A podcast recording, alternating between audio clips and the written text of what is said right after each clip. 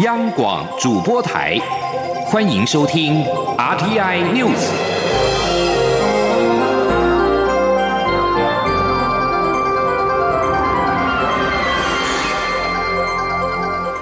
各位好，欢迎收听这节央广主播台提供给您的 RTI News，我是陈子华。武汉肺炎 （COVID-19） 的疫情是全球蔓延。中央流行疫情指挥中心指挥官陈时中在今天表示，目前国内征用口罩的数量已经超过了六点六亿片，而因应疫情的需求，国内征用医用口罩以及禁止口罩出口这两项政策原定实施到四月底，也将延长到六月底。而至于家长关切的儿童口罩，指挥中心规划最小型号的幼幼口罩，在下一波将改由网络预购，方便家长购买。记者江昭伦的报道。国内口罩用量需求量大。根据指挥中心的统计，截至目前为止，国内口罩征收数量已经超过六点六亿片。这当中有一半是用于药局的口罩实名制一点零与二点零。另外，医疗院所配送的数量有一亿两千七百零八万片。中央、地方政府、全国学校及考试之用、产业购买也将近有一亿三千万片。库存部分，邮局存量有四千零七万片。外科战备口罩存量有两千一百万片。陈时中说：“总共我们的征收量，啊，从一月三十一号到四月十一号，啊，总共是六亿六千八百七十万，呃，七十三万片。好，那这个数字大概每一个礼拜，哈，根据我们的配送，还有一些特别的需求，都有一些变动。”那总体上，我们统计起来哈，就是这样的一个数目字。由于国内防疫需求仍大，陈时中表示，国内的口罩征用进出口政策将延长到六月底。但为了刺激厂商生产诱因，部分 N95 口罩或防护衣考虑留一些产量给厂商可以外销，但多少是合理比例，目前仍在讨论中。至于家长关切不同型号儿童口罩如何能够更便利购买，陈时中表示，还在研议，希望在口罩地图上清楚标示。但确定最小型号的幼幼口罩，下一波开始将改由网络预购，方便家长购买。陈时中说：“小孩的幼幼的口罩，我们想要放到这网络来卖，就不在这个药局来卖。好，不过这一波还没有，下一波因为考虑到幼幼的小朋友的爸妈。”好，应该也是在网络上的使用，好，应该也是算是比较熟练的，不会有他的困难。那让这个整个配送的这样的一个线比较单纯一点，哦，可能对大家在购买上会比较方便。由于近日有小朋友拒佩戴粉红色口罩，怕被同学议论，指挥中心十三号记者会上，参与官员和专家也全都佩戴上粉红色口罩。陈时中说，口罩不管什么颜色都好。他还透露自己小时候爱看粉红豹卡通，粉红色是很受欢迎的颜色。中央广播电台记者张昭伦台北采访报道。另外，中央流行疫情指挥中心在今天并且公布了国内新增五例武汉肺炎，这五例都是境外移入的个案，而其中有四名确诊的病患是先前已经在国际传出有疫情的珊瑚公主号邮轮上面的台湾籍的乘客。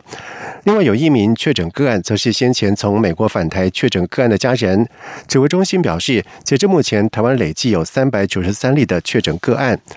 而武汉肺炎疫情持续，为了能够在最短的时间内筛选出确诊的病患，工研院研发出核酸分子检测快筛试剂，针对潜伏期患者，在一个小时之内检测出是否确诊武汉肺炎。而经济部次长林全能在今天在行政院表示，检测仪雏形已经完成了，预计在四月底完成临床的测试，在六月是量产一万剂，在七月正式的量产。记者王维婷的报道。武汉肺炎疫情延烧，各国纷纷投入研发快筛试剂、疫苗或药剂。政务委员龚明鑫、卫福部长陈时中、科技部长陈良基和经济部次长林全能十三号在行政院一同说明武汉肺炎医药防疫科技研发措施。为了在第一时间快速筛检出确诊病患，行政院的特别预算和以缓积极预算共编列新台币二十一点六亿元的经费，提升台湾检测。和治疗能量，工研院研发核酸分子检测快筛检测仪，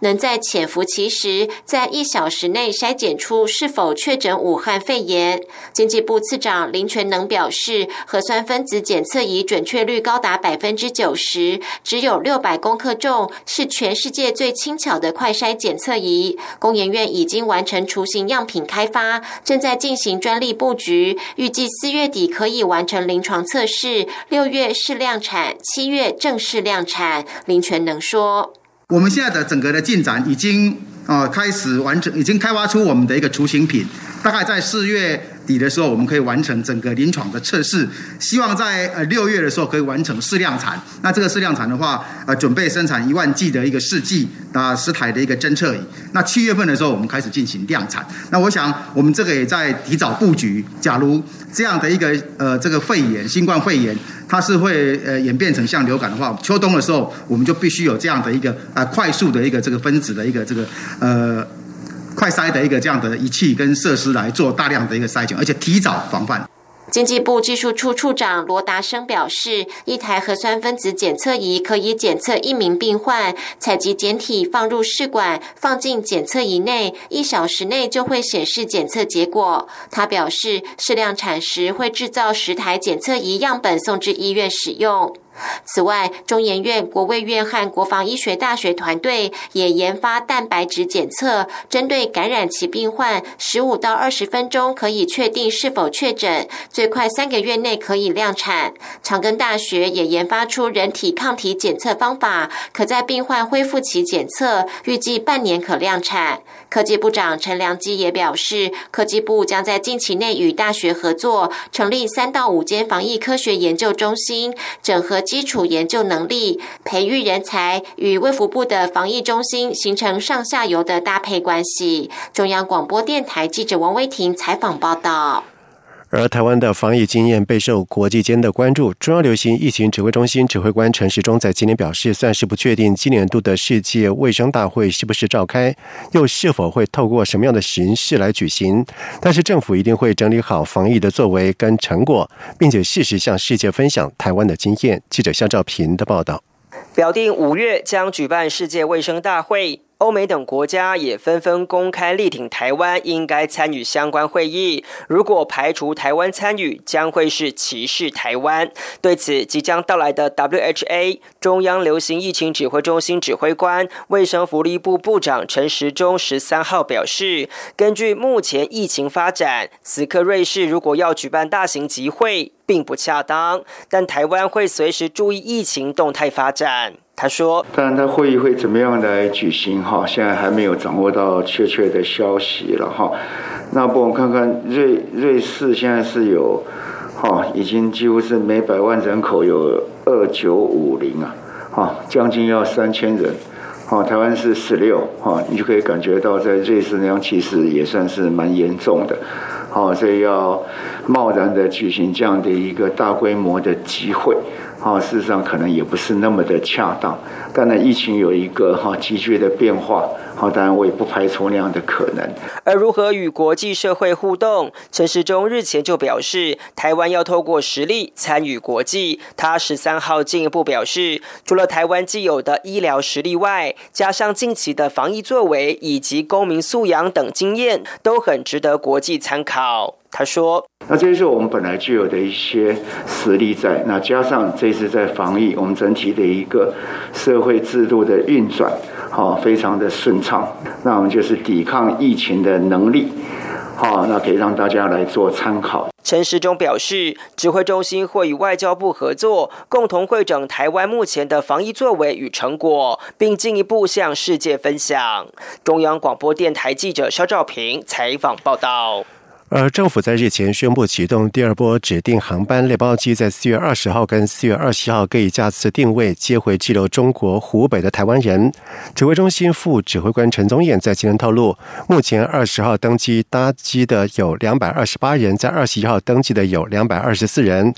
同时，指挥官陈时中表示，相关的作业已经执行过几次，相对熟练，应该没有问题。集中检疫所也都准备好了。而至于第二波的武汉列包机的民众，在今天跟明天两天陆续解除隔离，指挥中心表示，目前所有人的健康状况都良好。同时，为了协助受疫情影响导致收入减少的部分工时劳工以及非典型劳动者，劳动部在今天启动了安心及时上工计划，每个月最高可以领新台币一万两千六百四十元。而第一波在全台试出超过一万个打工的机会，即日起民众就可以向居住附近的公立就业服务机构申请登记。记者郑祥云、杨文军的报道。随着疫情升温，冲击就业市场，为协助打工族或是非典型就业者，劳动部十三号启动安心及时上工计划，上路首日就提供超过一万个工作机会，遍及全台各地，每小时给基本工资新台币一百五十八元，每月最高可工作八十小时，最多可赚取一万两千六百四十元，以补助六个月为限。劳动部次长林三桂指出，由于公部门防疫相关工作大增，所以新增的工作内容主要是发放口罩、为民众量额温、环境消毒、防疫宣导等工作。目标后续将提供六万个工作机会。他说：“当然，陆续呢，我们都要在会诊之中，可能呢，呃，未来的工作机会呢会更多。那这部分呢，我们也希望说达到民众来登记以后呢。”经过我们跟地方政府的呃快速的协调呢，啊，能够在一个礼拜呢就能够上工。不过，劳工的申请资格是最近一次的月投保薪资在两万三千八百元以下，且必须在登记当日前六个月内具有劳保或旧保年资合计满两个月以上，才能申请。时间到今年十二月底止。劳动部劳动力发展署副署长施真阳说：“我们的对象是他本身就已经在做部分公司的工作，但是因为那个时间的减损，造成他的薪资变少，然后我们用这样子计时的工作机会。”劳动部提醒，劳工若有领取失业给付、多元就业开发方案、培力就业计划、临时工作津贴、职场学习及再适应计划或政府机关相同性质的补助或津贴，就不得同时申请。中央广播电台记者郑祥云、杨文君在台北的采访报道。在外电消息方面，根据初步迹象显示，法国的武汉肺炎危机缓解，封锁措施开始起了作用。而疫情上升到一个程度之后趋于稳定，即使仍然是处于高水平。法国总统马克龙今天将向国民宣布，现行的防疫封锁措施还必须持续到几个礼拜之久。同时，他将阐述法国从危机当中重振的计划。另外，纽西兰以及澳洲因为对抗武汉肺炎有了初步成效，但是官员在今天表示。现在谈开始放宽保持社交距离的规定，或者是重新开放经济活动，还言之过早。而澳洲首席卫生官员莫菲在接受澳洲广播公司访问的时候表示，政府未来数周才会决定是否要放宽，或者是可以放宽哪些限制。而纽西兰总理阿尔登则是表示，要到四月二十号才会决定是不是要延长全国封锁令以及紧急状态。纽西兰是在三月底宣布进入全国紧急状态，而萨尔瓦多国会在。十二号展演一项全国的紧急法，授权政府延续特定卫生措施，以遏制境内称武汉肺炎疫情的扩散。而武汉肺炎疫情严峻，美国食品及药物管理局局长哈恩在十二号表示，川普政府目标锁定全美五月一号解除居家隔离措施，但是他提醒，现在确定是否能够达成目标为之过早。而美国总统川普在十号在白宫防疫记者会上预告，最快在十四天十四号将会成为第二个疫情工作小组，专责处理重启国家事务。不过，华盛顿邮报表示。连川普政府内部的一些专家都觉得，赶在五月一号前复工不切实际。而美国国家过敏与传染病研究院院长佛奇表示，美国部分地区有望在五月开始放宽限制，但是他仍保持审慎的态度。纽约州州长古默告诉媒体说：“我们必须尽快重启经济，要注意的是，我们必须以明智的方式来做恢复运作。”美国国务院的阿富汗和平特使哈里扎德在今天表示，阿富汗政府和民兵组织塔利班初步交换囚犯是迈向和平的重要一步。而根据红十字会国际委员会，在阿富汗政府上个礼拜释放数百名塔利班叛乱分子之后，塔利班也在十二号释放了二十名的阿富汗安全部队的囚犯。哈里扎德表示，双方都加速努力，以尽快达成美国跟塔利班协议设定的目标。哈里扎德表示，塔利班在二月二十九号签署了和平协议，为美国跟其他外国部队撤离阿富汗铺路，以换取塔利班的多项的承诺。而根据这项协议，阿富汗政府要释放五千名的塔利班的囚犯，而塔利班也要释放一千名的阿富汗的安全部队人员。以上新闻由陈子华编辑播报，这里是中央广播电台台湾之音。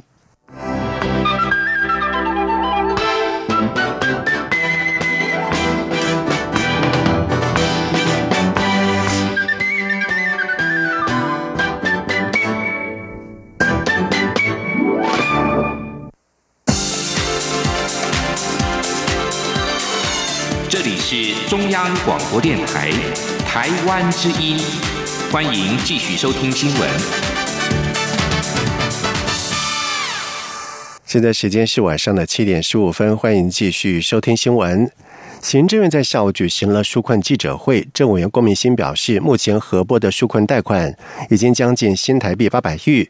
政府也已经协助了两百多家的中小型企业向银行申贷。此外，对于前总统马英九呼吁发现金纾困，郭明新强调，政府不会齐头式的发放现金，会将钱花在刀口上。等到振兴阶段的时候，也会透过可能的方式来刺激消费，避免产生替代消费。记者刘品希的报道。行政院十三号下午举行纾困记者会，政务委员龚明鑫指出，在政府所提出的防疫千亿保贷款方案部分，截至十号申请案件将近三千五百件，金额达新台币四百九十四亿，目前已经核准一千一百五十八件，贷款金额为一百一十八亿。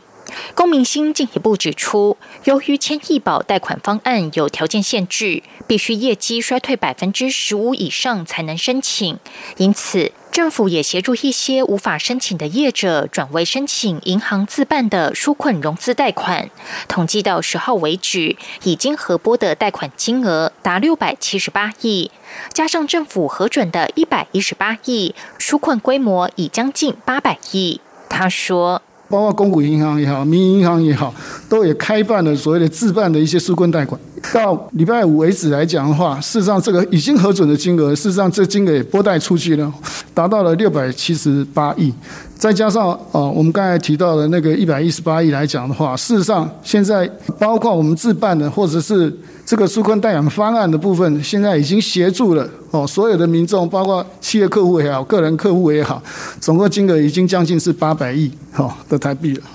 公明星表示。有一些中小企业反映，向银行申贷时受限于条件问题或是沟通不顺，遭到拒贷。但只要业者拨打经济部的马上办服务中心或是一九八八纾困专线，政府就会进行协处。目前已协处两百五十三案，其中两百三十五案已经结案，只剩十八案仍在处理中。经济部次长林全能进一步指出，这两百多家中小企业，绝大多数是餐饮、观光、旅馆业，过去比较没有跟银行往来的经验，但这次因为疫情受到很大的冲击，因此政府积极协助他们与银行沟通，取得需要的贷款。此外，前总统马英九十三号再度呼吁政府发现金纾困。对此，龚明鑫说：“目前处于纾困阶段，当然是发现金，但并非齐头式的发放，而是框列一千零三十五亿左右，补助企业的员工薪资补贴、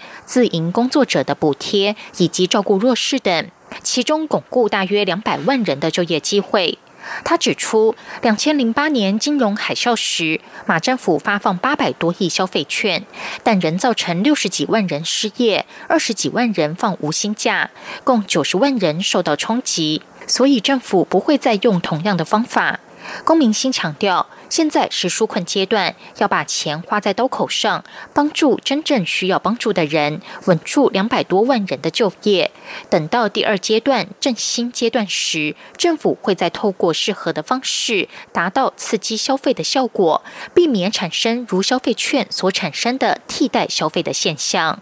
央广记者刘聘熙在台北的采访报道。行政院主机总处在今天公布了二月全体受雇员工经常性薪资平均为新台币四万两千三百一十七元，年增是百分之二点六二，增幅创近十九年同月次高。而值得注意的是，受到武汉肺炎疫情的影响，住宿餐饮受雇员工人数是月减一点六万人，而零售业也减少了六千人。至于在薪资方面，汽车客运业以及航空运输业的薪资分别是月减百分之六点七六以及百分之三点八。二，而至于在工时部分，尽管二月工作的天数较一天一月多了三天，但是住宿以及餐饮业、汽车空运业却是不增反减，分别是月减四点二小时以及二点四小时。而主机总处国事普查处专委陈慧欣就分析表示，目前部分行业在工时薪资以及受雇人数都开始出现了冲击，在三月情况可能会更为严峻。此外，如果观察去年十二月、今年一月以及二月的非常性的薪资，也就是年终奖金发放的情况，二零二零年每人年终奖金平均是六万九千八百。三十二元，大约是一点六五个月。而尽管金额跟过去几年相去不远，呈微幅增加，但是月数则是将近三年的低点。而在面对武汉肺炎疫情来势汹汹，国道客运业者严阵以待，以致迄今仍然是维持零感染。但是在面对运量惨衰，只剩下百分之五，业者除了咬牙苦撑，也期待政府能够伸出援手。而交通部长林佳龙就在今天视察国道客运业者的时候宣布，不等纾困二点零，直接以缓急急挪出新台币二点三亿元来协助业者渡过难关。记者吴丽君的报道。武汉肺炎疫情重创大众运输业，由其中央疫情指挥中心宣布，三月十九号起谢绝外籍人士入境，入境者一律不得搭乘大众运输。后，十四条机场线的国道客运载客率也从疫情爆发初期下滑百分之三十六点四，再惨衰百分之九十五点六，部分路线的运量甚至不到百分之一。为此，交通部除了在三月二十七号拍板补贴机场线两百八十辆国道客运，每辆新台币三万元，总计八百四十万元外，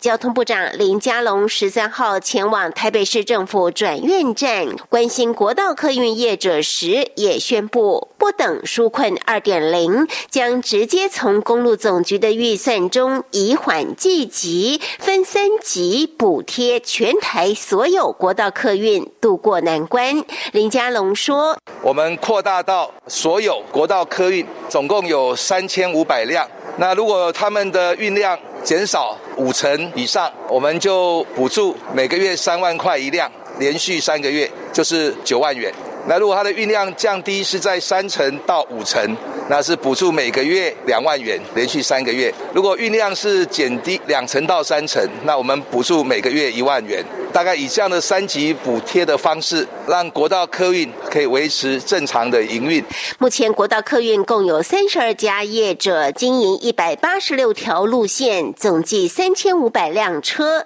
等同每辆车可领三万到九万元，连同先前补助机场线的八百四十万，补助金额将。达二点三亿元，林佳龙也由衷感谢大众运输业者落实各项防疫工作，守住第一线，维持零感染，也让国人迄今仍然能够拥有正常的生活与行的自由。中央广播电台记者吴丽君在台北采访报道。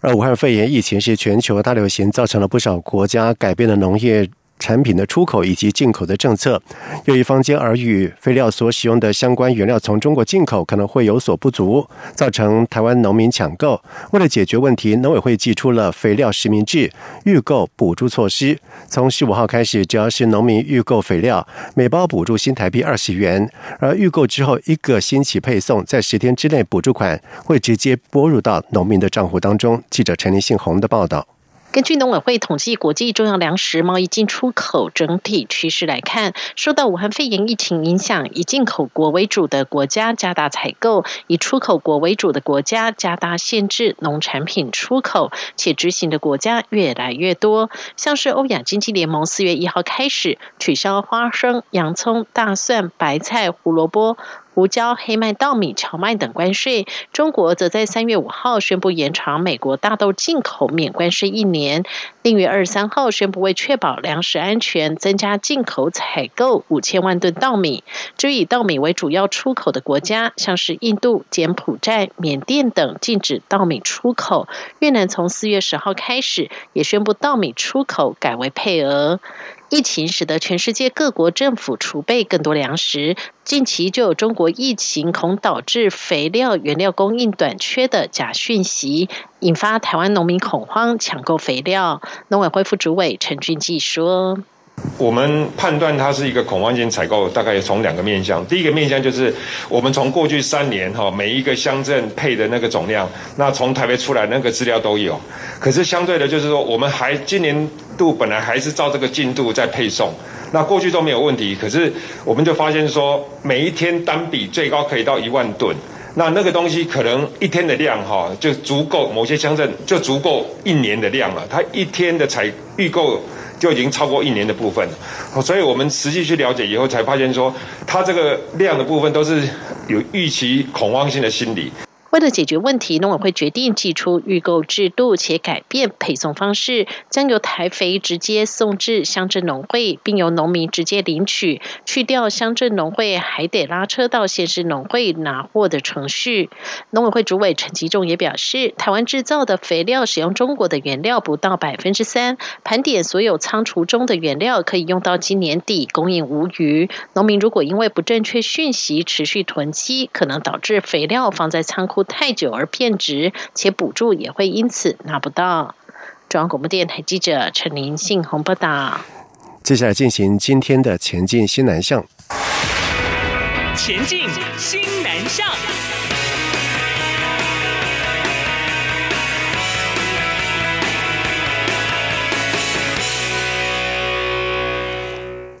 云林麦寮工业区有许多的东南亚移工，麦寮高中为了改变学生们对移工既有的负面刻板的印象，在这个学年度推出了校定必须修必修的课程“翻转东南亚”，让学生透过了桌游、访谈等方式来看见移工或者是新住民的困境，找到更宽广的国际视野。记者陈国维的报道。十二年国教课纲重视全人教育精神，培养学生自发互动共好的理念。云林麦寮高中教师群为了发展更符合在地面的多元文化教育，历经三次的课程修正，在这学年发展出校定必修课程“翻转东南亚”。第一年分别以高二及高三学生为授课对象。麦寮高中图书馆主任温美玲表示，附近的麦寮工业区有非常多来自东南亚各国的移工，很多学生以往从大人的口中或媒体上听到一些关于移工的负面讯息，但很多不是正确观念，所以他们希望透过相关数据、媒体素材、桌游及访谈等方式，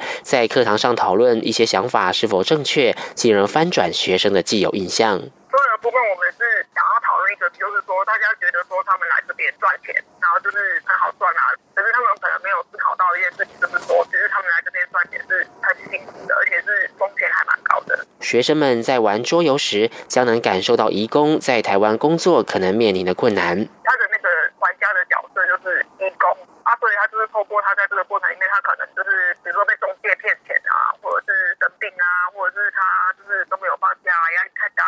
温美玲指出，校内有两三成的学生是新二代，这门课也要求学生们去访问移工或自己的新住民家人，去感受他们是否已被众人贴上标签，或从中获得更深入的异国文化知识。他说，有些新二代学生上完这门课之后，开始对新住民身份感到有自信。学校也将在期末要高三学生扮演移民署官员，设计文宣，向校内师生宣导台湾人应如何尊重我国的新住民。与义工，中央广播电台记者陈国伟台北采访报道。